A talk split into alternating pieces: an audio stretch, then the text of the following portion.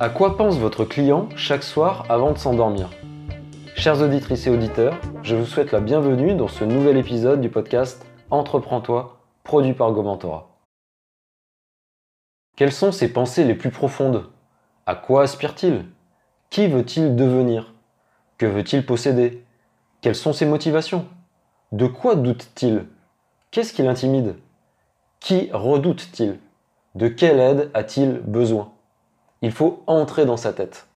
Vous devez découvrir ses espoirs les plus intimes, ses peurs les plus viscérales.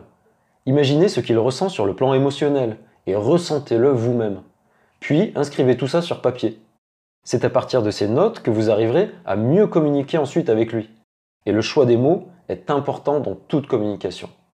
Ce n'est pas un exercice si difficile à faire, parce que vous avez forcément des ressemblances avec les personnes que vous voulez aider. Il faut se mettre à leur place. Il faut que leur situation, leurs problèmes vous touchent particulièrement. En fait, il faut être dans l'empathie. Si vous n'éprouvez aucun intérêt pour vos clients, ils n'en éprouveront pas non plus pour vous.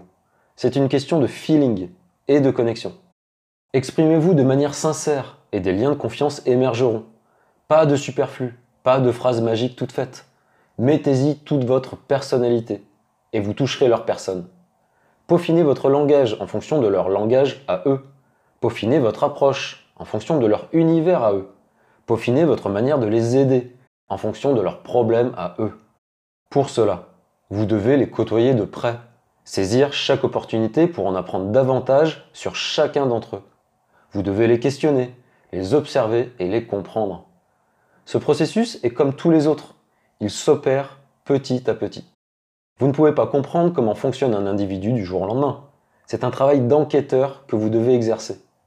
Pour aider au mieux les personnes que vous voulez aider, vous devez vous immiscer dans leur cœur et dans leur tête.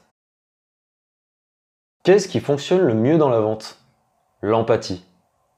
Si vous n'accordez pas toute votre attention à la personne que vous êtes censé aider, alors vous n'arriverez pas à lui vendre grand-chose. Si vous n'estimez pas à sa juste valeur les problèmes de la personne que vous êtes censé aider, alors vous n'arriverez pas à lui vendre grand-chose. Si vous n'éprouvez pas de la sympathie envers la personne qui se trouve en face de vous, alors vous ne lui vendrez rien du tout. La vente ne doit jamais être forcée. Ça peut marcher une fois de temps en temps, mais c'est tout. Et qu'est-ce qu'on y gagne?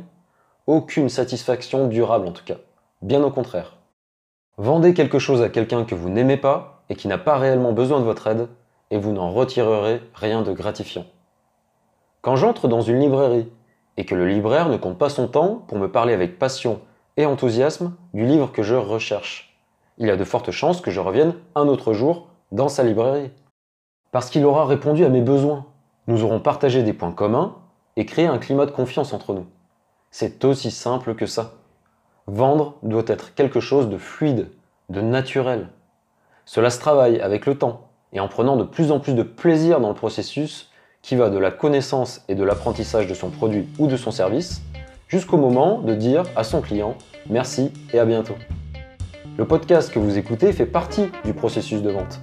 Et d'ailleurs, je vous remercie à chaque fin d'épisode et vous dis à très bientôt.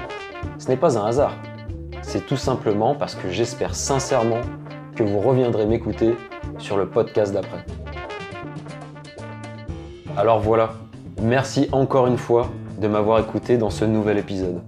Ne manquez pas les prochaines chroniques en vous abonnant sur votre plateforme de podcast favorite. Vous pouvez également me retrouver sur LinkedIn. A très bientôt.